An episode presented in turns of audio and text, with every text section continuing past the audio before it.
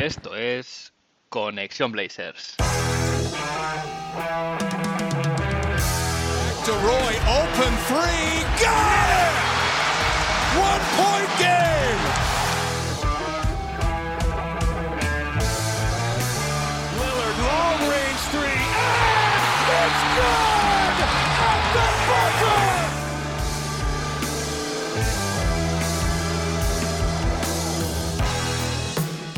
Bienvenidos al episodio 67 de Conexión Blazers. Soy Héctor Álvarez y para empezar la semana bien toca mirar a Oregón para traerte una dosis de todo lo que necesitas saber del equipo y hoy en un poquito más de una hora. Aún así será un rato que se te hará corto. Seguimos tachando días en el calendario esperando ver baloncesto NBA y es que el training camp ya casi está aquí. De hecho, según el día en que escuchéis este episodio, ya habrá incluso comenzado el equipo a trabajar en Santa Bárbara. En el episodio de hoy me acompaña Pau Marturell del podcast Baser Bitter para dar un repaso extenso a la conferencia oeste, entender mejor cómo se han reforzado los rivales y así ver dónde podemos colocar a nuestros Portland Trail Blazers hasta dónde pueden llegar. Pero antes, eso sí, vamos a ver qué ha pasado en Rip City esta semana.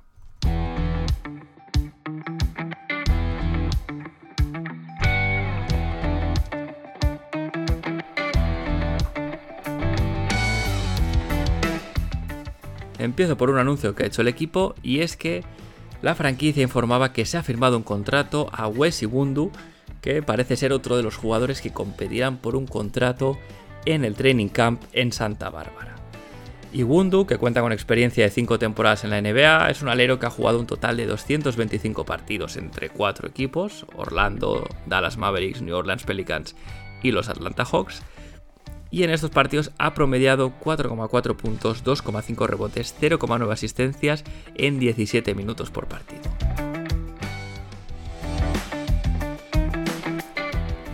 Y hoy lunes, cuando se publica este episodio, ya habrá empezado el training camp y con ello se celebra el Media Day a las 9 de la mañana hora local en Oregón.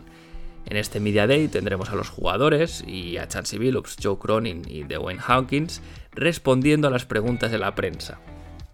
Esto es habitual para empezar la temporada y es una manera que, tiene, que tienen los medios locales sobre todo, pues de ver cómo están las cosas en el equipo, eh, también ver qué expectativas tiene la plantilla y como es habitual se podrá ver en directo ya que la franquicia eh, hará un streaming para que todos los aficionados puedan disfrutar o ver este, este Media Day en directo.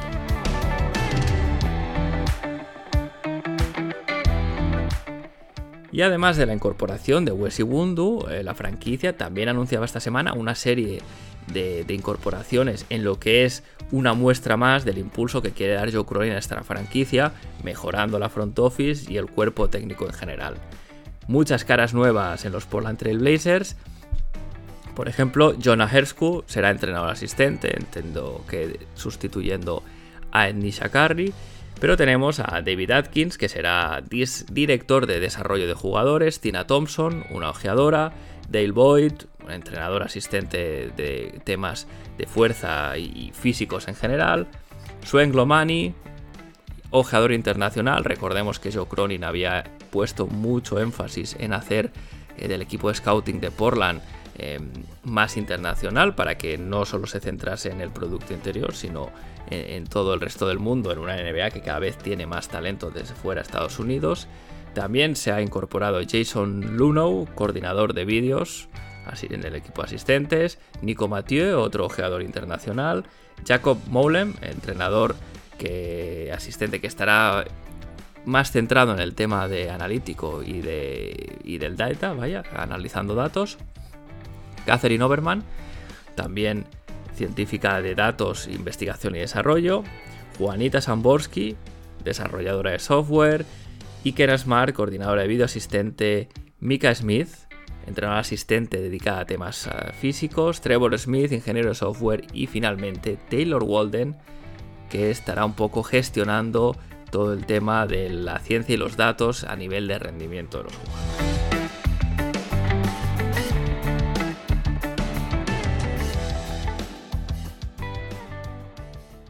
La gran pregunta que tenemos todos es un poco dónde pueden quedar en los Portland Trail Blazers, en el salvaje oeste que se anticipa esta temporada. Y un poco para dilucidar esta, esta clasificación, esta posición donde se puede llegar, eh, hoy me va a ayudar a, hablar sobre la conferencia en general Pau Marturell, periodista, podcaster también en Buzzer Beater. Pau, bienvenido. Muchísimas gracias, Héctor. Muy amable por invitarme a tu, a tu programa de, de los Blazers. Vamos a ver qué tal se nos da. Siempre cuando vienen los invitados suelo preguntar por qué se hicieron fans del equipo. Sé que en tu caso, eh, tu, digamos, tu fandom se va más hacia, Texas, en Dallas, pero ¿cuál es el, recuerdo ¿no? o, la, memoria así el, que, que más te ha marcado relacionada con el equipo? ¿Pero con Dallas o con Portland? con Portland, con Portland. Bueno, eh, bueno, Portland lo, descubrimos casi todos cuando Fernando Martín eh, desembarcó por allá, allá a lo lejos, en la parte noroeste de, de Estados Unidos. Yo era entonces muy chiquillo, eh, pero bueno, más o menos me iba informando, iba sabiendo quién estaba por ahí, Sam Bowie, que el entrenador era un tal Mike Schuller, si no recuerdo mal. Y bueno, eso es mi primer recuerdo de los Blazers. Lógicamente el tener un compatriota allí hace que, que sientas especial simpatía. Y bueno, luego hubo un paréntesis pequeño hasta que llegó Drasen Petrovic. Bueno, el equipo ya era muy reconocido. Drasen Petrovic era simplemente uno más, ¿no? Aquellos aquellos Blazers de la final contra los Pistons. Eh, bueno, ha sido una franquicia que siempre ha confiado muchísimo en los jugadores eh, extranjeros, ¿no? Allá en de los mares, especialmente en los españoles. Hasta que creo que ahora, que ahora Toronto le ha, le ha dado el, relevo, ¿no? Pero, pero bueno, eh, Portland siempre ha sido una franquicia que me ha caído más o menos simpática, pero yo soy un equipo de los Blazers con el que me quedo es que con el de los Yale Blazers, ¿no? de aquel de Rashid Wallace, de Bonsi Wells y toda esta gentuza que, hacían, un gran baloncesto, que era un equipo muy, muy profundo. Y la verdad es que mm, me supo mal, me supo mal que los Lakers los eliminaran en aquel eh, cuarto, cuarto cuarto, ¿no? De un séptimo partido. Eh, ¿Era séptimo o sexto? Era séptimo, era séptimo, sí, sí. 15 eh, puntos de ventaja en el último cuarto y fíjate. Lo, tenían en la mano y, es curioso, porque yo vine esa madrugada de París, se jugó el Real Madrid-Valencia de la Champions League y yo llegué en avión esa madrugada y estaba el partido. Y bueno, cuando vas, estás viéndolo, dices, bueno, esto está más o menos liquidado, voy, a ir cerrando un ojo, ¿no? Y no lo pude cerrar, no me dejaron, ni Kobe ni Shaq me dejaron. Y bueno, me supo muy mal, la verdad. Y luego, pues, eh, los Blazers es uno de los equipos estos que, te caen bien, ¿no? Por, porque ha sido, a mi modo de ver, una franquicia que ha luchado muchas veces contra los elementos en forma de lesiones. Es una franquicia históricamente muy castigada. Y bueno, una vez dijo Daimiel que la humedad era mala para los huesos. Y claro, tanto Seattle como Portland son ciudades con mucha humedad y, es posible que sea una de las razones de tantas desgracias óseas de, los Blazers. Sí, la verdad es que si, nos ponemos a repasar el historial, la verdad es que da un poco de pena, ¿no? Grandes talentos que no pudieron, no pudieron, bueno, explotar o llegar incluso en muchos casos a tener una mínima carrera, pues, precisamente por lo que comentabas, ¿no? Eh, Greg Oden, Sam Bowie anteriormente, Brandon Roy, pero bueno, sí que es verdad que yo creo que lo que, una cosa que define bien a este equipo es que siempre intenta competir, ¿no? Y, a veces eh, yo siempre digo que el, dar el salto de un equipo que quiere competir a ser un equipo contender es muy, muy complicado, especialmente en un mercado pequeño, pero hay que elogiar eso, ¿no? El, querer siempre competir y no ser un equipo que, bueno, pues prefiera el, tanqueo continuo o el conformismo de decir, bueno, pues ya vamos un poco navegando en las aguas de la liga a ver si algún año se da, ¿no? Pero bueno, en esta línea el, equipo se ha reforzado este verano, ha hecho movimientos. ¿Qué te parece, qué te parece los jugadores que han llegado? Eh, ¿Cómo ves al equipo? Mm, bueno, yo creo que Portland hizo un, puso el freno de mano a una idea que ellos tenían desde los traspasos de febrero. Ahí me da la sensación que la idea de ellos era reconstruir, ¿no? A través de los jóvenes y de repente han ido firmando jugadores que no tienen nada que ver con lo que ellos iban buscando, pero sí que es verdad que han tenido la capacidad de mejorar las carencias que tenían en, la etapa, por así llamarla, eh, Lillard McCollum, ¿no? Era un equipo defensivamente muy flojo. Yo cuando traspasaron a McCollum, a Norman Powell y tal, pensaba que iban a derrumbar, que incluso podían pensar en la salida de Lillard, pero luego no sé por qué de repente pusieron el freno y empezaron a firmar jugadores veteranos, ¿no? Eh, pero que sí que es verdad que tapaban muchos agujeros en el equipo. Eh, bueno, los habrás comentado ya, Gary Payton, eh, Jeremy Grant y tal. Yo el único pero que le pongo en este aspecto a la, franquicia es el draft. A mí el draft no, no me gustó. Es verdad que Shadon Sharp tiene una pinta espectacular, pero simplemente, Héctor, por lo que nos cuentan. No tenemos ninguna ningún argumento sólido para creernos que este jugador vaya a ser un pepino. Entonces, ellos han apostado muy fuerte por un jugador exterior, teniendo a Anthony Simons, a Gary Payton y a Damian Lillard. Es verdad que es un proyecto a largo plazo, pero eh, a mi modo de ver, ellos tenían que haber ido por Jalen Duren, que era el mejor pivot de la, de la camada, se supone, que podía haber aprendido el oficio de pivot con Yusuf Nurkic como, como maestro durante uno, dos, incluso tres años, y tener ahí un jugador por dentro importante si la cosa hubiera ido bien, porque al final es verdad que la liga ha ido abriéndose al exterior y que los pibos cada vez tienen menos peso, pero el, equipo campeón, el actual campeón, ha sido fundamental el papel de Kevon Looney. Y los Celtics seguramente echaron mucho de menos una mejor versión de Robert Williams. Es decir, no se juega mucho con, mucho con ellos, no son muy importantes, pese a que el MVP es un, el actual MVP es un pivot, pero eh, siguen siendo bastiones fundamentales. Yo creo que ahí Portland ha perdido una muy buena oportunidad de conseguir un hombre grande. Quizá no lo vieran como tanto como, como, se, como se, presuponía, se presuponía Duren, pero tampoco sé lo que le han visto Seidon Sharp. Sí, bueno, Sidon Sharp es que además eh, la mala suerte ha hecho que se lesionase en la Summer League, con lo cual eh, una opción, la primera opción realmente que tenía el aficionado de verle, eh, pues se quedó en nada. Y, en esto que comentas de Duren es interesante porque en este, precisamente en ese traspaso de CJ McCollum llegaba una primera ronda de los Pelicans, que era precisamente la de Lakers, ¿no? Que estaba protegida. Y, y entonces si los Pelicans hubiesen quedado fuera de playoff, esta ronda hubiese sido de Portland, ¿no? Entonces se comentaba que con una de estas dos rondas se podría haber drafteado a Jalen Duren. En el momento que el segundo pick desaparece, porque los Lakers, bueno, hay la hecatombe eh, que, colapsan y, los Pelicans consiguen meterse en el playoff, pues solo queda un pick. Y bueno, parece ser que se apuesta por este jugador de futuro en Shadon Sharp, que, que bueno, según se dice es un talento de estos no sé si generacional, pero sí que se dan una vez cada cierto tiempo y habrá que ver, ¿no? Va a ser un desarrollo lento porque las circunstancias del equipo no se lo van a permitir de otra manera, ¿no? Los minutos son los que son y como tú decías es un jugador que está en unas posiciones que ya están bastante ocupadas eh, a nivel de talento.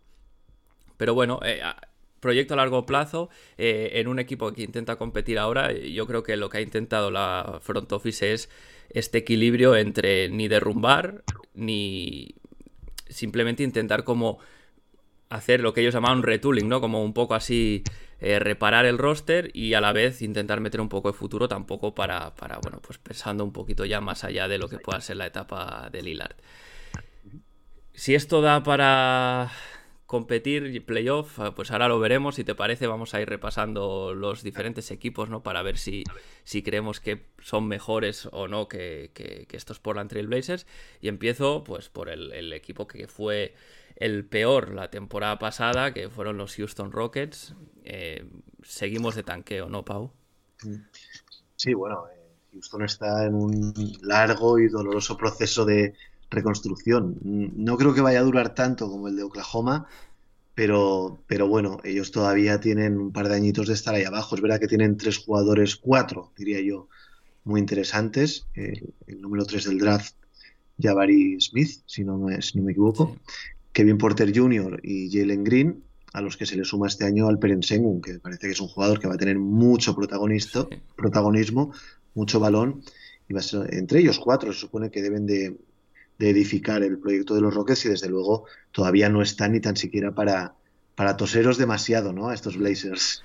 Sí, sí, es así. Eh, tienen un buen core. A mí Sengun me gusta mucho, le veo cosas de Pau Gasol, pero, pero es verdad que necesitan más tiempo. Eh, un poco, luego vienen los Thunder, que este equipo está haciendo del tanking su. Eh, lo está profesionalizando, ¿no? Casi por así decirlo, porque este año además eh, se lesiona Chet Holmgren, ya la excusa perfecta para Sam Presti para otro año más. Sí, claro, yo lo, he comentado también en otros, en, otra, en otros debates, ¿no? posiblemente al equipo y evidentemente al jugador, para ellos es un mazazo, para Presti es la oportunidad de, tener argumento de peso, de decir, bueno, es que no podemos competir, se nos ha lesionado nuestro, nuestro número 2 del draft. Eh, bueno, me imagino que, que, Presti soñará con una dupla interior Wembanyama eh, Holgren, que puede ser lo más, lo, más hardcore ¿no? en, cuanto a juego interior en la historia de la NBA. Pero bueno, Oklahoma es verdad que tiene, que tiene dos jugadores que a mí me gustan mucho, que son Shai y Josh Giddy y bueno, una serie de meritorios de, jugadores que tienen tres primeras rondas este año que van a aparecer por ahí y tal. Bueno, eh, alguno puede sobresalir, ¿no? Y ser un, un ludor de la vida que no te esperas y que, y que dé un paso adelante, pero evidentemente eh, entre Houston, San Antonio y, Oklahoma, yo creo que se van a repartir las tres últimas posiciones del oeste. Sí, tiene esa pinta, ¿no? después estaría un equipo como los Sacramento Kings, eh, que el año pasado quedaron por encima de los Blazers del tanqueo, pero realmente un equipo que también lleva muchas temporadas ¿no? en, esta tierra de nadie, que es ni ser tan malo como para tener un pick bueno que te permita buscar tal vez un jugador eh, franquicia, pero no, no, les da ¿no? para llegar a playoff. ¿Tú, ¿Tú cómo los ves a estos Sacramento Kings? Bueno, Sacramento es que es una franquicia hastiada ya, ¿no? De, intentar cosas, probar cosas, todo le sale mal. Cuando parece que hay algo que, va bien, lo, tiran por la borda, y estoy hablando en este caso de Tyrese Halliburton. Sí, la verdad. Eh, que, y, es una franquicia que verdaderamente es lo que tú dices, no les da para, para un top 3 del draft, aunque tienen el 4 y este Keegan Murray tiene, tiene muy buena pinta, ¿no? Por lo que hemos visto en la Summer League y tal. Pero no te preocupes que algo le pasará a Keegan Murray para que no pueda rendir a, a un nivel extraordinario. Eh, y a mí el verano de los Kings la verdad es que me ha decepcionado porque históricamente ha sido una franquicia y en los últimos años especialmente con muchos problemas defensivos y han fichado a Malik Monk, eh, han fichado a eh, bueno Sabonis ya estaba que es un pivot cero defensivo, es decir los que, que Huerter el de Atlanta que bueno es mejor defensor que Monk pero bueno no deja de ser un jugador liviano, no sé a mí Sacramento me parece que va a estar un año más, como mínimo, siendo muy optimistas, eh, comiendo, comiendo arena porque no, no les da, no les da ni para ser tan malos como los otros, porque hay algunos jugadores de talento, claro. pero no les da ni tan siquiera, a mi modo de ver, para, para ser equipo de play-in. Sí, porque, el eh, oeste, porque el oeste ha dado un paso adelante, entonces hay muchos equipos, que, principalmente dos, eh, Denver y sobre todo Clippers, que el año pasado no, no entró en playoff, que, este año los vamos a ver arriba, salvo dramáticas lesiones de por medio. Sí, no, no, está claro. Es que es un oeste. Cada año se dice, ¿no? Que es, que es muy competitivo, pero es que la temporada siguiente se empeñan en hacerlo más competitivo aún. Eh, tenemos, por ejemplo, el caso de los Lakers. El año pasado, un décimos fuera de play-in. Pero claro, eh, un equipo con LeBron y Anthony Davis, ¿no? Tampoco los podemos descartar. Pese a todo lo, lo disfuncional que es esa franquicia ahora mismo. Eh, no, no, se les puede descartar de saque, ¿no? A ver, eh, a mí me da la sensación que los Lakers va a ser uno de vuestros rivales para el play-in. Eh, los Lakers han dado un, cambio de rumbo importante, han dejado salir al, geriátrico, ¿no? A estos Ken, Ken, Basemore, Dwight Howard, tal, jugadores ya muy, muy de vuelta, seguramente con pocas ganas de ir demostrando cosas y ha llegado jugadores de un nivel bajo, medio bajo, por ser un poco generosos, pero que al menos tienen ganas de mostrarse, ¿no? Tienen ganas de que el foco de Los Ángeles se dirija hacia ellos. Y eso a mí me, parece muy interesante. A mí el verano de los Lakers no me disgusta, teniendo en cuenta la maniobrabilidad económica que ellos tenían. Han tenido que ir cogiendo retales, pero bueno, en este caso en lugar de retales de 35 años lo han cogido de 25. Entonces, que era que no, eso le va a dar oxígeno a este equipo. Es verdad que se va a seguir basando en, LeBron James y Anthony Davis. Con Russell Westbrook vamos a ver qué es lo que pasa. Pero eh, sus dos bastiones principales a mi modo de ver, están un tanto bajo sospecha. Anthony Davis, por el tema físico, es un jugador incapaz de jugar ni tan siquiera tres cuartas partes seguramente de la temporada eh, normalmente. Y LeBron James es que es un señor que va a cumplir 38 años en diciembre. Claro, de poner el peso de un equipo como los Lakers en los hombros de LeBron James, por mucho LeBron que sea, es cuanto menos arriesgado. Y el año pasado ya empezamos a ver una versión de James un poco más baja, pese a que nos han querido vender de los grandes medios americanos que podía llegar a competir por el MVP y tal. LeBron ha sido un jugador que ha jugado solamente media cancha. La defensa este año ha decidido que no. Y claro, un proyecto en base a un jugador como LeBron, que ya empieza a lesionarse o de que desde que está en Lakers ha comenzado a tener problemas físicos, es muy arriesgado. Entonces, vamos a ver, es una de las incógnitas a ver cómo les va a Lakers. Yo creo que va a acabar en puestos de play-in y una vez allí, vamos a ver qué es lo que pasa y ya entrarán muchos factores.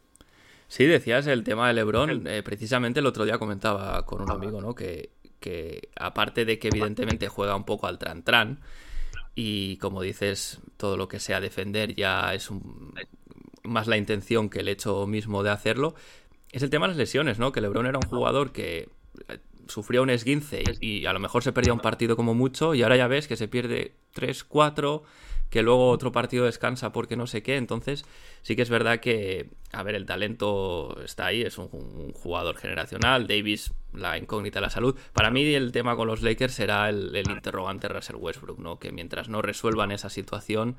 Eh, les va a limitar bastante para competir, porque tienes un jugador ahí que ni, ni, ni a nivel de, química de equipo, sobre todo con la afición y el entorno, está en su mejor, su mejor situación y luego que deportivamente el encaje es sospechoso, ¿no? Pero bueno, eh, pueden pasar cosas en los Lakers todavía, así que veremos. Eh, de momento están ahí, como tú dices, yo también los veo compitiendo por el play-in. De todas maneras, Héctor, eh, lo que saquen por Westbrook tampoco creo que les vaya a dar un salto de calidad como para ser un equipo a tener en cuenta. Es decir, eh, la opción Miles Turner, Buddy Hill con Indiana seguramente sea deportivamente la que mejor les venga, pero claro, ahí tienen que sacrificar, según todos los rumores, dos picks, no están dispuestos. Y tampoco sé si Hill y Turner van a hacer que este equipo, que ahora más o menos todo el mundo estamos metiendo en zona de play-in, lo vaya a poner en la zona entre el quinto, cuarto, tercer puesto del oeste. Yo es que tampoco lo veo. No lo veo yo tampoco. Yo creo que lo mejor de sacarte a Westbrook es quitarte un problema, ¿no? Lo que venga ya será añadido, pero es sobre todo quitarte el, el, bueno, pues toda la prensa, todos los focos, eh, el entrenador, Darvin Ham seguro que hasta lo agradece, ¿no? Poder trabajar más tranquilo sin, sin que le pregunten en cada rueda de prensa por qué has hecho esto con Westbrook, bueno, un poquito de, de la, del mal ambiente, ¿no? Pero bueno, veremos. Eh, como decimos, puede salir todavía, así que podría cambiar mucho este, este equipo. Luego venían los Spurs, pero ya hemos dicho que equipo que será del, podio de los malos, eh, por así decirlo. Y yo creo que va a ser el peor, el peor equipo de la temporada y es un poco de se te pone la piel de gallina, ¿no? Decir esto de los San Antonio Spurs con lo que han con lo que han sido, pero realmente a mí me da la sensación por todo lo que están moviendo este verano que el objetivo es ese, eh, quedar entre, si no el último, el penúltimo. Sí, sí, no me extrañaría incluso que diesen salida jugadores como Keldon Johnson, por ejemplo, que ya, bueno, pues tal vez les, según el, el, camino que tomen, no les podría convenir, pero sí que es verdad que no, no, no es un rival ni mucho menos este año. Luego, si vamos a los novenos del año pasado, los Clippers, como hemos dicho, eh, un equipo, Pau, que para mí es el mejor de la. Eh, lesiones mediante, es el mejor equipo de la liga, sobre todo por la grandísima profundidad que tienen, ¿no? Sí, eh, el, roster más extenso lo tienen ellos. Es verdad que yo el tema de John Wall no, no lo veo claro. Me da la sensación de que este equipo le hubiera venido mejor un base más organizador Vamos a ver con qué actitud llega Wall a este vestuario, porque claro, de momento y antes de ponerse el balón en juego, todos son eh, promesas, ¿no? Buenas promesas, ¿no? Yo me adaptaré a lo que me pida el entrenador. Si tengo que salir del banquillo, eh, no pasa nada. Bueno, pues cuando lleves a lo mejor cinco partidos jugando diez minutos, vamos a ver la reacción de un jugador como Wall. Y evidentemente todo va a depender en esta franquicia del estado de salud de Kawhi y de Paul George pero es verdad que si ellos juegan habitualmente, es verdad que Leonard va a tener sus descansos habituales. Es una franquicia que lo tiene absolutamente todo Y si hay que poner eh, un podium de favoritos al anillo, seguramente uno de los cajones yo pondría a los Clippers. Pero claro, la, la competitividad es tremenda también por lo que viene en el este, ¿no? Pero, pero ahora mismo yo, según, mi quiniela, eh, los Clippers segundos del oeste. Sí, yo es que si miro el roster, ¿no? Más allá de los que hemos comentado, luego tienes gente que saliendo del banquillo de mucho nivel, como pueden ser Norman Powell, eh, Nico Batum, que el año pasado jugó a un gran nivel, Robert Covington, es, un equipo que, además todos jugadores un poquito que se amoldan muy bien a esta idea de juego de, Tai Lu, que me parece uno de los mejores entrenadores de la liga además, de bueno, mover bien el balón, gente que puede tirar desde fuera y, luego solventes en defensa, ¿no? Entonces, habrá que ver, ¿no? Eh, es, es, un poco el, la, no la incógnita, ¿no? Pero ya sabemos que las lesiones le han lastrado en sobre todo esta última, sus descansos, pero sin duda este equipo, eh, un coco, ¿no? nadie se lo querría cruzar en una serie de playoff. De todas maneras, hablábamos antes de Sacramento, eh, pero es que de los Clippers también hay que decir que en su contra está que son los Clippers, y eso evidentemente hay que, hay que pelear contra la narrativa histórica de esta franquicia. Sí, Algo les pasará, ¿no? Sí, la verdad es que no, no, no les sale una bien, ¿eh? eso sí que es cierto. y, después ya me, meto en, los equipos que el año pasado hicieron playoff. Eh, un equipo que quedó octavo, que fueron los New Orleans Pelicans, el equipo del futuro junto con Memphis, ¿no? En esta conferencia, un roster muy interesante y, vuelve el que en, principio debería ser el mejor jugador que tiene esta plantilla, como es Zion Williamson. ¿Tú dónde los ves a estos Pelicans? Mm, es uno de los de las grandes incógnitas, ¿no? Y una de las grandes atracciones, atracciones a su vez de esta temporada. Los Pelicans eh, nos dejaron muy buen sabor de boca en la segunda parte de la temporada pasada y eh, se les añade, como bien has dicho, el teórico jugador franquicia. Vamos a ver si la entrada de Sion no desestructura un poco todo lo que habían creado la temporada pasada y no llega con aires de grandeza o delirios de grandeza pidiendo más protagonismo del que debería. Yo el otro día comentaba, eh, ya no me acuerdo dónde la verdad, que, que la opción inteligente para Sion sería entrar poco a poco y, que el juego le buscara a él, en lugar de, él buscar al juego, que, todo fluyera hasta que él pudiera convertirse, al menos al principio, en un ejecutor, que no amasara demasiado balón, que no forzara demasiado, porque físicamente tampoco le interesa. Y vamos a ver su eh, compatibilidad con Balanchunas. Él con Stephen Adams, más o menos, eh, estuvo bien, pero Stephen Adams es mejor pasador que Balanchunas pide menos balones de ataque. Y hay que ver con el lituano a ver cómo, cómo encajan estos dos. Desde luego, decir que la entrada de Sayo va a ir en contra de los intereses de los Pelicans es absurdo, porque es un jugador que ha demostrado cuando está sano que es un jugador tremendo. Pero vamos a ver cómo Willy Green lo mete en ese puzzle sin que el resto de piezas desencajen. por lo demás, sí, sí, por lo demás es un equipazo. Eh, se ha comentado que no quisieron dar a Ingram en un posible traspaso de Kevin Durant, es decir, confían en este jugador. Han extendido ahora a McCollum el contrato. Y bueno, las bases las tienen: juventud, eh, polivalencia, canas. Y bueno, eh, en su mano está. Aún así, yo fíjate que te he hecho aquí una clasificación, los he puesto octavos, con mucho mejor balance que la temporada pasada, mucho mejor, pero, pero octavos de momento. Sí, eh, yo creo que es un tema, un tema importante a destacar lo que dices, ¿no? Que la entrada de Sion eh, va a ver, la tendrán que gestionar bien para que no sea, eh, digamos que no crea ahí un poquito de, de disfunción en lo que decíamos, ¿no? Que un equipo que pasó a funcionar muy bien el año pasado, sobre todo tras la llegada de CJ McCollum. Y a mí también el, encaje con Ingram no lo acabo de ver siempre porque a Ingram le gusta mucho esto de jugar en la, media distancia, ¿no? Y ahí el tema del... De, hay demasiada gente en la zona, quieras que no, pero bueno, sí que es verdad que es innegable que, si Willy Green es capaz de encontrar la manera de hacerlos jugar a todos, a nivel de talento es un equipo muy, muy bueno y además con un juego bonito de ver, ¿no? Entonces, eh, veremos, veremos hasta dónde pueden llegar estos Pelicans, que como dices será en gran medida lo que les, lo que les dé Zion. Y como dices tú, eh, cuando coincidieron Zion e Ingram, no se vio la mejor versión de Brandon Ingram. Eh, nada que ver con el de la temporada pasada y vamos a ver por ahí también si, dos años después de conocerse, aunque Sion no jugara la temporada pasada, son capaces de que todo haga, clic porque mm, es una de las dudas también. ¿eh?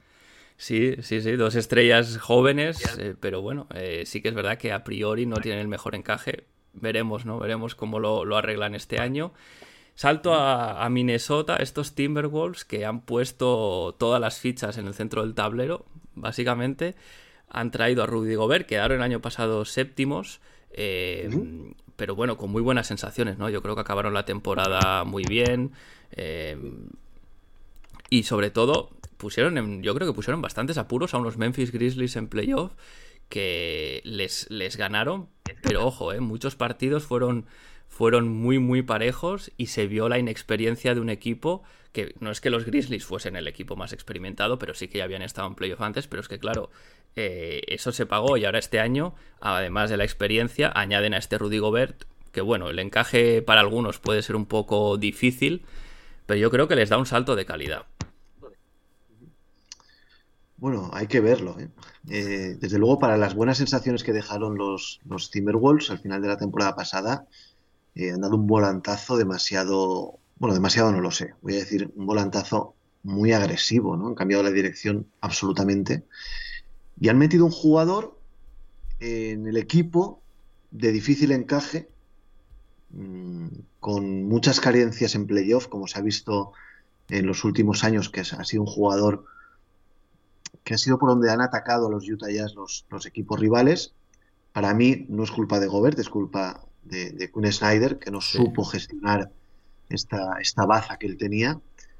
Y los Timberwolves es una incógnita eh, ahora mismo. No sabemos cómo va a encajar Rudy Gobert con Anthony Towns, aunque es verdad que en ataque Cal Anthony Towns eh, tiene más juego de, power forward que, que, de pivot, le gusta el eh, tirito exterior y tal y es posible que por ahí no haya problemas. Y en defensa, vamos a ver si la presencia de Rudy Gobert no hace eh, que el resto de sus compañeros, a imagen y semejanza de lo que pasó en Utah, se relajen y que confíen en la presencia del francés para bajar un poquito la intensidad defensiva que tan buen resultado les dio la temporada pasada con Beverly como estilete. Sí no son grandes defensores ni, de Angelo Russell ni Anthony Edwards. En el caso de Edwards, seguramente por, por inexperiencia y, no conocimiento del oficio defensivo, porque capacidad física tiene. Las tiene, sí, sí. Eh, vamos a ver quién sale de tres. Eh, si es Jaden McDaniels o es eh, Kyle Anderson. Esa es otra de las incógnitas. Y vamos a ver Anthony Towns en defensa si se, si se acopla con Gobert o simplemente guarda, guarda fuerzas para el ataque. Es una de las atracciones de esta temporada ver estas Twin Towers en, Minnesota. Y bueno, a priori les, debería dar un punch, ¿no? Un paso adelante, pero no sé si lo suficiente como eh, para ser un equipo a tener en cuenta para ni tan siquiera una semifinal de conferencia. Sí, a ver, es que como tú dices, es un, es un cambio grande, ¿no? Para un equipo que, acaba bien, eh, con muy buenas sensaciones. Creo que es un Gobert, pues evidentemente te, da una presencia defensiva brutal en un equipo donde, a mi modo de ver, tiene dos agujeros negros, ¿no? Como Carl Anthony Towns y D'Angelo Russell. Pero bueno, eh, veremos, ¿no? Eh, al final Anthony Edwards, yo creo que es el, crecimiento que pueda tener, además de la incorporación de Gobert, te lo da Anthony Edwards. Yo creo que es un chico que a mí me gusta mucho, creo que tiene unas condiciones brutales y el, salto de calidad que puedas dar este equipo en gran medida yo creo que lo, marcará él. Si el, si el tema Gobert les penalizará luego, por ejemplo, en, eliminatorias de playoff, ¿no? Donde ir tan grande eh, es más difícil que funcione, lo veremos, ¿no? Pero al menos sobre el papel sí que han decidido apostar por, por una fórmula que, bueno, está por ver que funcione pero yo creo que no se les puede recriminar ¿no? el, ser timoratos, ¿no? Un equipo que en su gerencia han debido ver que, bueno, pues tal vez su techo estaba bastante limitado con este equipo a, competir en playoff y han decidido pues echar más carne en el asador a ver, a ver un poquito qué pasa, ¿no? Porque el precio que se pagó por Gobert así lo justifica. Yo desde luego aplaudo, ¿eh? aplaudo estas apuestas arriesgadas de los, de los general managers y tal, el no quedarse en lo, en lo malo conocido. Pero, pero bueno, es, es, es, lo que te digo, es una incógnita y no sabemos cómo va a salir. Pero bueno, yo la verdad es que me ha alegrado mucho que un equipo eh, en ascendencia decida romper la baraja y decir, bueno, eh, quizá el, el, techo con este proyecto no era el que esperamos, vamos a probar por aquí. Mm. Muchas veces la manera de triunfar, el arriesgar, ¿no? Sí, sí, sí. Veremos cómo, cómo le sale la apuesta. Porque ahora saltamos al que fue sexto clasificado, eh, unos Denver Nuggets, que este año tienen de vuelta a dos de sus tres mejores jugadores, como son Jamal Murray y Michael, Porter Jr. Mm, Pau, no sé cómo lo ves tú, pero si vuelven con una salud, o sea, si vuelven a un buen nivel eh, después de estas lesiones, para mí, claro, favorito a ganar la conferencia, estos Denver Nuggets. Y es que aparte se han reforzado muy bien, no solamente el, la, la, puesta a punto de, estos dos jugadores ausentes toda la temporada pasada, en el caso de Murray y Porter prácticamente. Vamos a ver si los dos aguantan toda la temporada. Yo tengo algunas dudas, sobre todo en, Michael Porter Jr., porque las, lesiones de espalda son criminales.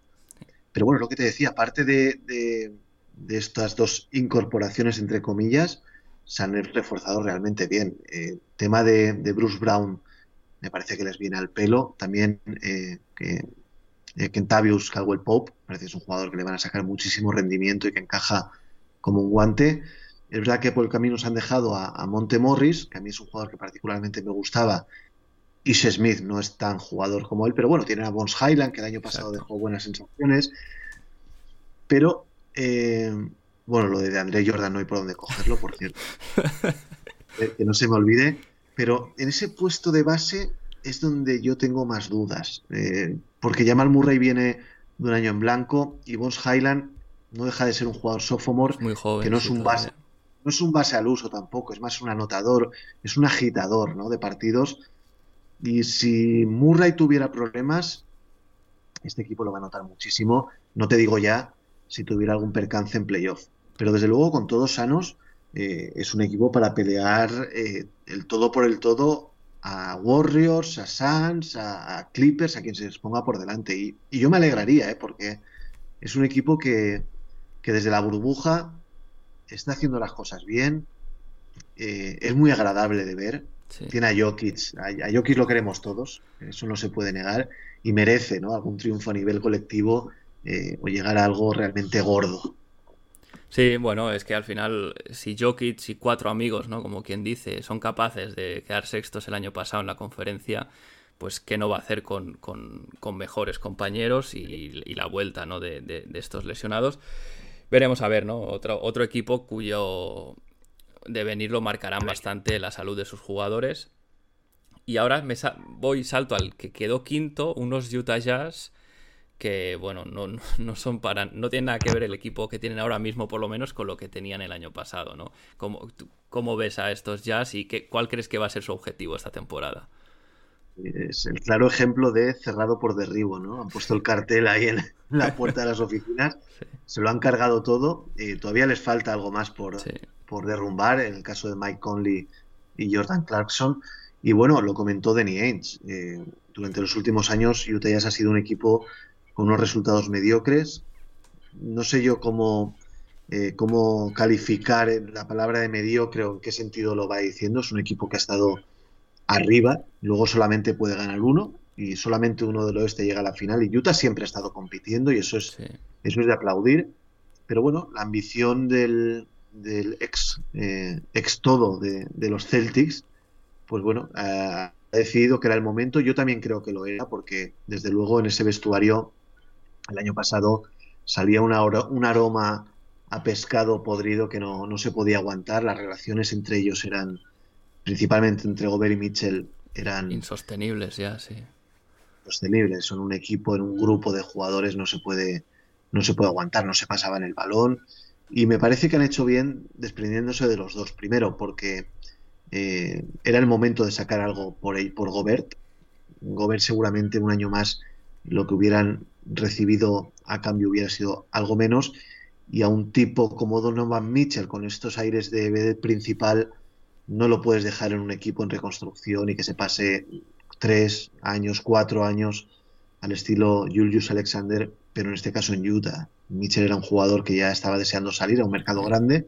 Finalmente ha ido a Cleveland, que seguramente peor mercado que, que Salt Lake City. Bueno, y ellos lo, están en la obligación de comenzar a de comenzar de cero, pero no creo que vaya a ser eterna la reconstrucción de estos jazz porque la narrativa de la franquicia, la historia de la franquicia no permite muchos años de travesía por el desierto.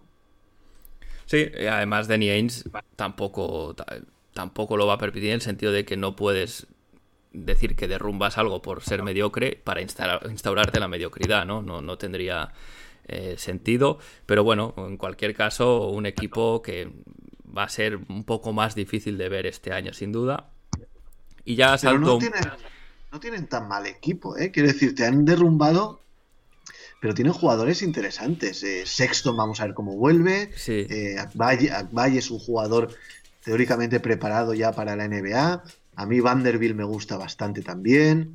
Eh, es decir, tienen mimbres para no hacer el ridículo más absoluto, que es lo que, lo que no me gustaría ver de estos jazz. Sí, eh, es lo que tú dices, ¿no? Tienen algo de talento, pero, pero bueno, no sé si a Danny Ainge le interesa, ¿no? Eh, esa competición también. Eh, veremos. Me voy ya a la zona noble, Pau, porque ya entramos en factor cancha en playoff y los cuartos, pues están, quedaron el año pasado tus Dallas Mavericks. ¿Cómo uh -huh. los ves? ¿Se, ¿Se, puede sobrevivir a la baja de Jalen Branson? es la gran pregunta, ¿no? Pues eh, creo que el año pasado se jugó y se obtuvieron unos resultados muy por encima de nuestras posibilidades. Yo te adelanto, Héctor, que siempre soy un poco cenizo con, con los Mavericks. ¿eh? Nunca voy a ver el vaso medio lleno, lo voy a ver medio vacío. Perdón. Y, me parece que, que la temporada pasada se unieron una serie de, de, astros para que el equipo acabara muy bien regular season, aprovechando las ausencias de Lakers, de Clippers, de Nuggets principalmente.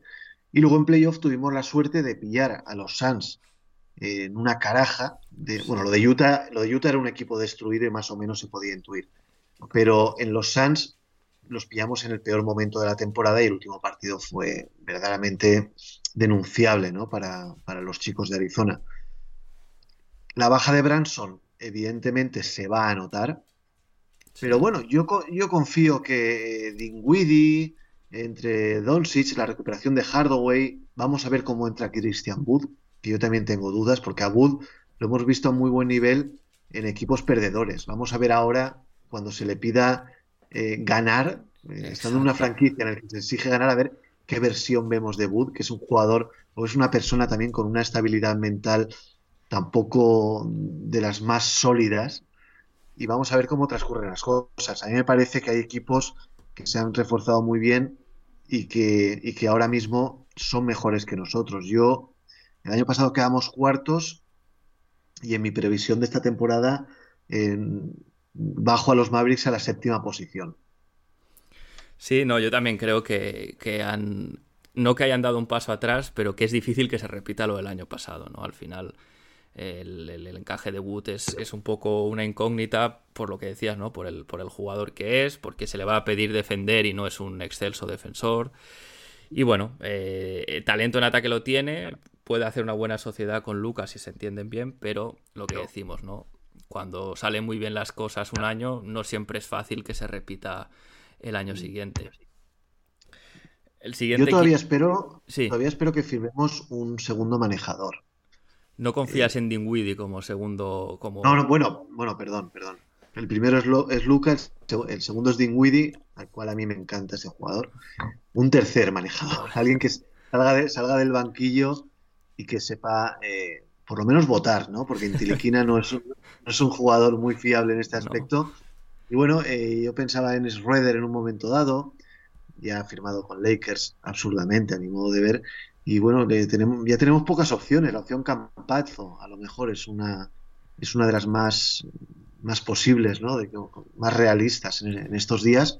Conoce a Luca de su época en el Madrid y es un jugador que a mí me gustaría verlo, ver qué, qué rendimiento da saliendo desde, desde, el banquillo con la bola en las manos. Sí, sí que yo también creo que necesitan un pasador más, ¿no? Porque el resto de jugadores, no, a Tim Hardaway Jr. no se lo vas a pedir eso, porque sabes que si el balón le llega se lo va a tirar. Y, bueno, bueno, hay pocas opciones, como dices. Bueno, Campazzo puede ser una, pero veremos. Está ahí, está ahí como, como posibilidad. Salto ahora a los campeones, Pau, que fueron los Warriors, terceros el año pasado, un equipo que ha perdido bastantes piezas importantes de, de, sobre todo rotación de lo que fue el equipo del año anterior, pero también, bueno, tiene jóvenes muy buenos una incorporación interesante como Dante Di Vincenzo, pero sobre todo que mantiene su núcleo duro, ¿no? Los, los cuatro o, más uno que podíamos incluir ahí a Kevin Looney eh, siguen ahí, así que un equipo que no se le puede descartar para nada, ¿no? No, no, ni mucho menos, se lo han ganado. Son vigentes campeones y no se puede eh, descartar estos Warriors. Bueno, también han fichado a Michael Green, que es un jugador que va a venir a hacer un poquito el papel de Bielisa, me da la sensación. de pero bueno, yo creo que ellos las bajas que han tenido más o menos las han suplido con dignidad. Entiendo que, la subida en cuanto a protagonismo de Kuminga y de Moses Moody puede paliar la baja de Otto Porter, en este caso de Damian Lee, de Gary Payton. Eh, son, jugadores muy interesantes, a mí me gustan los dos. Eh. Especialmente Moody me parece que tiene mucho más de lo que la gente piensa. Vamos a ver qué pasa con Weisman, que es otro jugador que, recuperan teóricamente.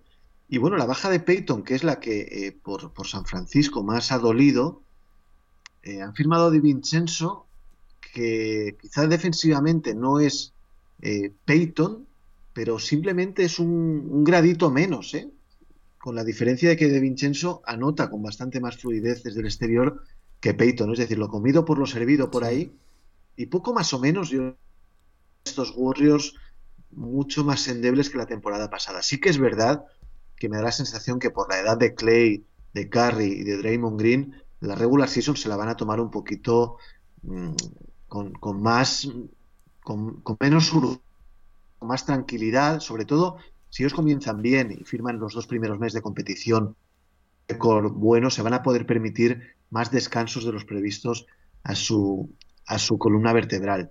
Y luego en playoff pues eh, son un demonio. ¿eh? Ahí te pueden.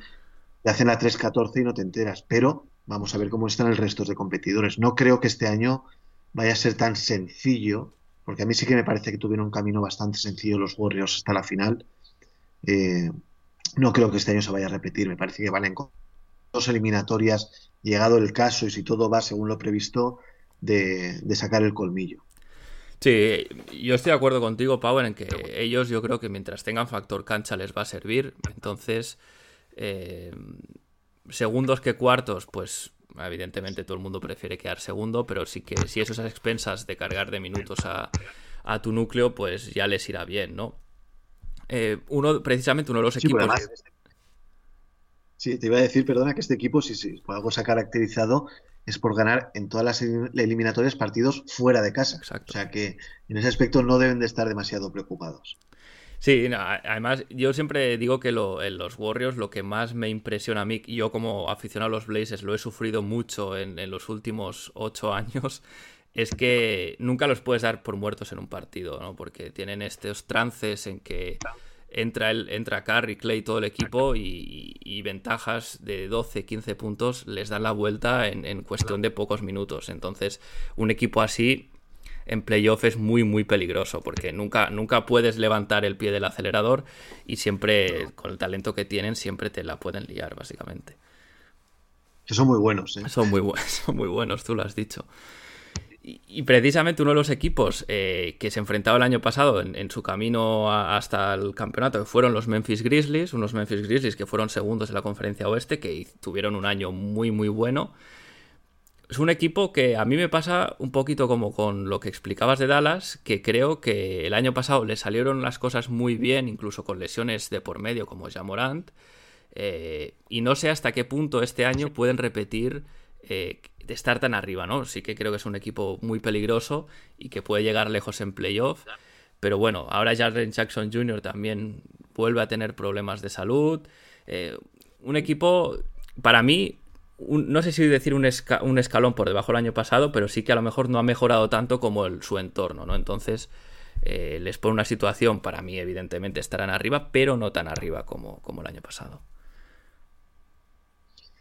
Sí, opino más o menos como tú. Es un equipo con, con muchas variantes, con muchas balas en el, en el revólver, pero bueno, ellos ya entran con el handicap, con el handicap de la lesión de, de Jackson, que, que va a ser Entiendo que un par de meses estará fuera, seguramente no lo veamos hasta enero, y eso es bastante para ellos porque defensivamente es un sustento. Eh, hay que, eh, hay que, confirmar que, que, jugador es Desmond Bain, que el año pasado nos, deslumbró a todos, pero bueno, eh, ahora tiene que confirmarlo. Y, ver qué pasa con Stephen Adams también, ¿no? Que salió mal parado de los pasados playoffs. Sí, es verdad. Y que, y que vamos a ver qué papel juega en el, esta temporada tienen muchos jugadores, muchos de ellos muy, muy válidos, pero eh, la competitividad en el oeste hace que seguramente en las apuestas vayamos a apostar antes por otro tipo de equipos porque no nos acabamos de creer del todo a estos Grizzlies, ¿no? Son demasiado jóvenes para, para apostarnos nuestros dineros. Héctor en el tienen una superestrella, es una de las nuevas caras visibles de la NBA, como ya Morant, y bueno, la, verdad es que lo bueno que tiene es que cuando ha estado ausente Morante el equipo no se ha resentido. No sé si a lo mejor Morante es un jugador más que efectivo en este caso. Es un, parece una blasfemia lo que estoy diciendo, pero ya lo puse en mi hilo de Twitter respecto a los Grizzlies. Y bueno, eh, también son muy profundos, son muy jóvenes, tienen muchas piernas, van a competir 82 partidos, sin duda. Y en playoff ya tienen la experiencia de la temporada pasada, que eso siempre es, les da un plus ¿no? a todos los equipos. Pero lo que tú dices, mm, tú tienes 10 euros ahora mismo y tú apuestas por Memphis como finalista de la NBA. Yo no, ¿eh? No, no, yo, yo tampoco. No, no pondría mi dinero en otro sitio, aunque sí que creo que, serán un coco en cualquier ronda, pero estoy contigo. No los veo llegando, llegando tan lejos. Bueno, por, un poco por lo que hemos hablado, ¿no? Pero pero habrá que ver, habrá que ver porque Morán también tendrá esas ganas de reivindicarse hasta qué punto su, salud se lo permita también, porque tuvo el año pasado tuvo bastantes problemas. Eh, veremos, ¿no? El, factor Jaren Jackson Jr. Eh, no se puede obviar porque, como tú dices, si no llega hasta enero hay muchos partidos y, su aportación en defensa es, básica, ¿no? Para este equipo. Para mí, para mí la clave de este equipo es Desmond Bain, ¿eh? Si vemos un Bain de 20 puntos por partido, buena defensa y buenos porcentajes, este equipo se va a mantener arriba. Si Bain no es lo que nos hizo ver la temporada pasada, van a sufrir muchísimo porque Dylan Brooks no es un tirador fiable eh, y no tienen y no tienen nadie en el exterior que sea un tío que dices bueno este la, la, coge y el 50% te las va te las va a enchufar yo seguramente la, la, la clave es Bain y yo confío mucho en él. ¿eh? Yo soy de los que piensa que va a confirmar todo lo excelente que nos ha mostrado. Veremos, desde luego le necesitarán eh, los Grizzlies y ya vamos al último equipo, al, que fue la mayor sorpresa yo creo de la, de la temporada pasada, negativa en este caso, como son los Phoenix Suns y este colapso, bueno, es que me cuesta ponerle palabras, Pau, porque pocas veces he visto un equipo que tuviese todo tan de cara y se cayese el, chiringuito de esta manera, ¿no? Bueno, algún, ha habido, ¿eh? Recuerda los Milwaukee Bucks que, que cayeron también contra... ¿Contra quién cayeron? Contra Toronto. Ah, ah el año de Kawhi Leonard, ¿no? ¿Hablas? creo que sí, sí. Y, luego, luego se la pegaron también contra, contra Miami. Es decir, equipos de que, que se pasean en regular season y luego no consiguen su objetivo. Eh, a ver, aquí en este caso de los Suns, hace eh, en el mes de mayo, abril, en el mes de abril, todo el mundo veíamos a los Suns como una roca sólida, impenetrable, que iba directito, directito al anillo de campeón, o al menos hasta la final, de la NBA. Eh, llegaron los playoffs contra los Pelicans, empezaron a dejar dudas, porque los Pelicans le ganaron más partidos de los que presuponíamos, pero bueno, pudimos pensar que Devin Booker estaba lesionado, que el equipo iba a ir poco a poco. Contra Dallas, en los seis partidos previos al de la masacre, también dejaron dudas en los partidos jugados en Texas. y directamente ese partido séptimo ha destrozado la roca, la ha partido por la mitad y ahora es todo un manojo de dudas. Son todo dudas. Eh, primero con el tema de Andre Ayton, de cómo es su relación con Monty Williams, que yo creo que lo han renovado prácticamente obligados porque tenían que renovarlo. Totalmente, totalmente. Eh, luego tenemos el puesto de, cuatro, en el que ahora se rumorea que Jay Crowder, eh, desea salir y no han, no han fichado ningún cuatro para, sustituirlo. Eh, y el tema Chris Paul. Chris Paul se nos desfondó en los pasados playoffs y vamos a ver qué Chris Paul vemos esta temporada, un señor ya mayor, hay que hablarle de usted prácticamente porque ya tiene una edad, y si el año pasado la regular season se mantuvo bien y en playoff cayó, la, idea perfecta para ellos hubiera sido eh, dosificarlo donde, durante esta regular season y que llegara fuerte en playoff. Pero los Suns no han firmado un base suplente, que yo también creo que Rueder hubiera sido una gran apuesta para ellos.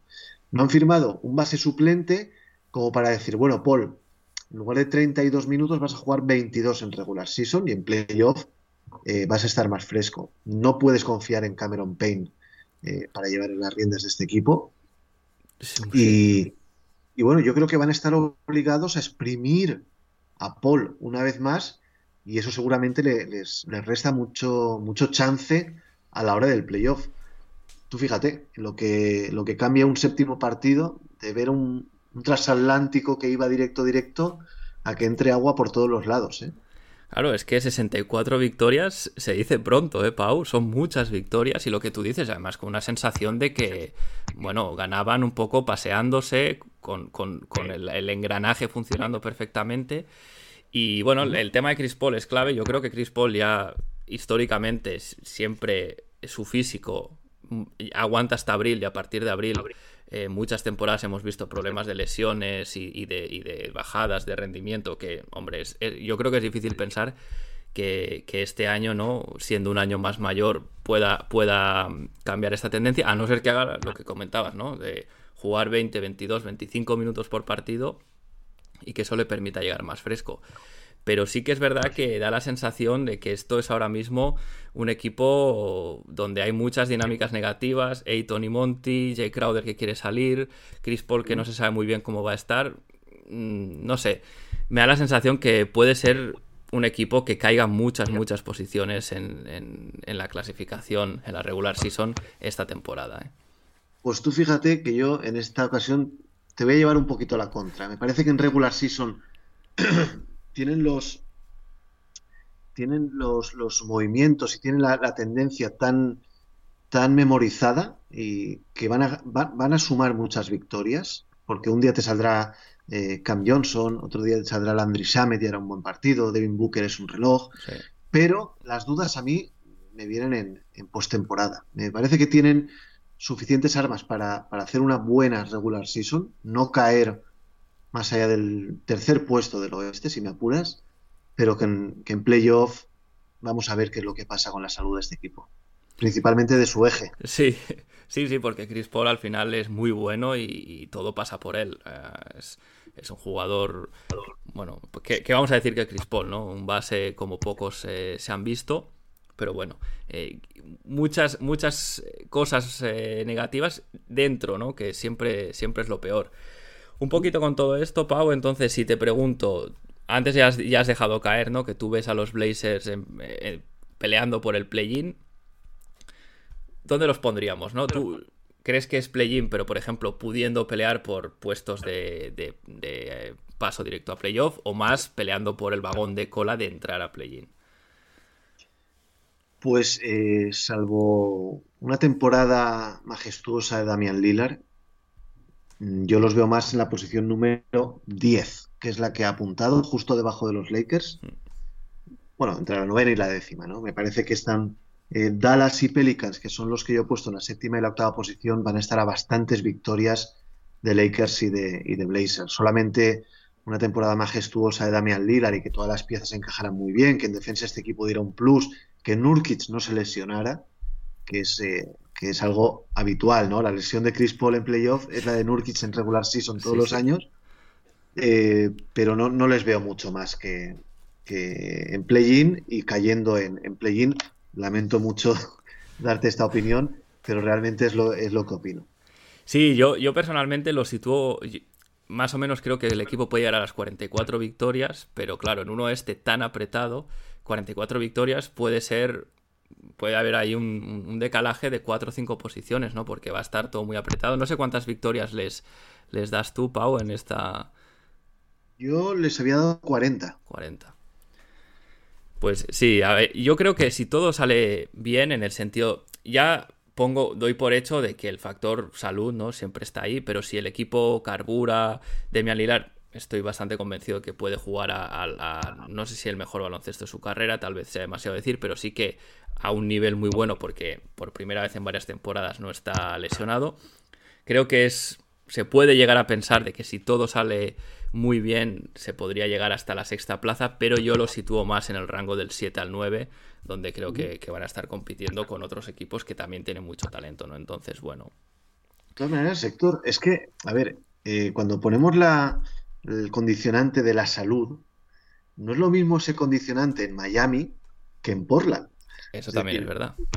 Es que históricamente, por X o por B, y yo estoy seguro de que algo pasa, eh, hablar de que este, confiar en la salud para, para, que este equipo alcance un objetivo es jugársela en una ruleta rusa, ¿eh? ¿eh? y seguramente con cinco balas en lugar de una. Con lo cual es muy complicado, porque es que todos los años hay un pero o un poro por el que, porque los, por el que los Blazers no pueden competir eh, con, todas las armas que ellos, que ellos pueden tener. Claro, luego llegas a equipos eh, como Miami, como Phoenix, normalmente más en la zona en la zona sur de los Estados Unidos que, tienen menos problemas de lesiones históricamente, es verdad, alguna pueden tener, evidentemente, pero, esa tendencia de los Blazers, eh, por fiarlo todo a la salud me parece muy de valientes, eh, muy de valientes. Sí, a ver, eh, yo, para mí el tema es Nurkic, ¿eh? porque Lilar sí que es verdad que a lo largo de su carrera ha jugado, el otro día lo miraba, creo que era el 92% de los partidos que ha podido jugar, los ha jugado si descontamos la temporada pasada y añadiendo la temporada pasada creo un 88, es decir, un jugador muy, bueno, eh, con un físico que, le permite estar en pista, pero sí que es verdad que Yusuf Nurkic es aquí el, digamos, el eslabón más débil de, esta cadena de salud y tal vez sea el jugador que menos sustituto tiene esta plantilla también, porque eso es una cosa que yo he dicho en, eh, programas anteriores, no hay un, hombre grande de, de, garantías en el recambio, ¿no? Entonces, esta, es, Que, es, que, me acabo de acordar, Héctor, que el año pasado Nasir Litter se lesionó. Sí. Que, que Zach Collins ha estado lesionado gran parte de su vida. Y es que este año los cinco minutos ha caído Seidon Sharp. Es que, claro, no puede ser casualidad al final. ¿eh? Sí, no, no sé si es eh, la, teoría esta de la, de, la, zona geográfica y la humedad, no, la verdad es que es la primera vez que, que, la escucho y creo que tiene, bueno, se puede considerar, ¿no? Pese a que también en la costa este hay equipos que se les podría aplicar, pero sí que es verdad que es una franquicia, no sé si maldita, pero al menos históricamente bastante perjudicada, ¿no? En este sentido, esperemos que este año pueda cambiar tendencia porque esto va a ser va a ser muy importante para que, para que el equipo pueda competir y que los aficionados disfrutemos de, eh, del mejor baloncesto con todos ¿no? En, pista, que es al final siempre lo que queremos. Ojalá, ojalá. Bueno, Pau, no te quiero quitar mucho más tiempo. Eh, no, sin, no quiero tampoco cerrar sin antes agradecerte de nuevo que, que, hayas pasado este tiempo aquí conmigo charlando sobre la conferencia oeste. Yo la verdad es que lo he disfrutado mucho. Y no sé si quieres también, eh, si los oyentes quieren saber algo más de ti, ¿dónde pueden eh, encontrarte? Redes sociales. Bueno, eh, bueno, agradecerte evidentemente, Héctor, que te hayas acordado de mí para hablar de, la NBA en general, ¿no? Y de los Blazers un poquito más en particular. Y bueno, tus oyentes me pueden encontrar en redes sociales, en Twitter, arroba paumartorey. Cada semana tienen un capítulo del podcast Basser Bitter. Esta semana pasada cumplimos 100 episodios. Eh, con mi compañero y amigo Dani Palomo. Y los jueves, las que, los jueves que me permite el, trabajo, estoy en el canal de Twitch Ranangan NBA. Así que si, si, alguien quiere pasarse por ahí, cuando quiera, los, los jueves a las 8 de la tarde estamos. Pues perfecto, queda dicho. Felicidades por los 100, Pau, porque es, es un hito, no es fácil, no es fácil llegar. Y, Muchas gracias. Y bueno, pues lo dicho, gracias de nuevo. Un abrazo muy fuerte, Héctor.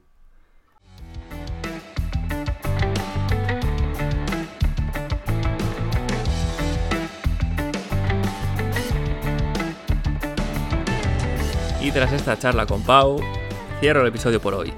Si tenéis algo que decir sobre el podcast, alguna propuesta, comentario, tema que queréis que trate, no dudéis en contactar, lo podéis hacer a través de iVoox, en, de iVoox, perdón, en los comentarios, eh, lo, lo, podéis hacer a través de la dirección de correo del podcast, conexionblazers.gmail.com, a través del Discord de la comunidad de Back to Back y también vía Twitter en arroba conexionblazers. Si habéis llegado hasta aquí y si no también, gracias por estar ahí una semana más. Si os gusta el podcast, recordad recomendárselo a vuestros amigos y a vuestras amigas. Yo sin más me despido. Seguimos conectados. Hasta la semana que viene.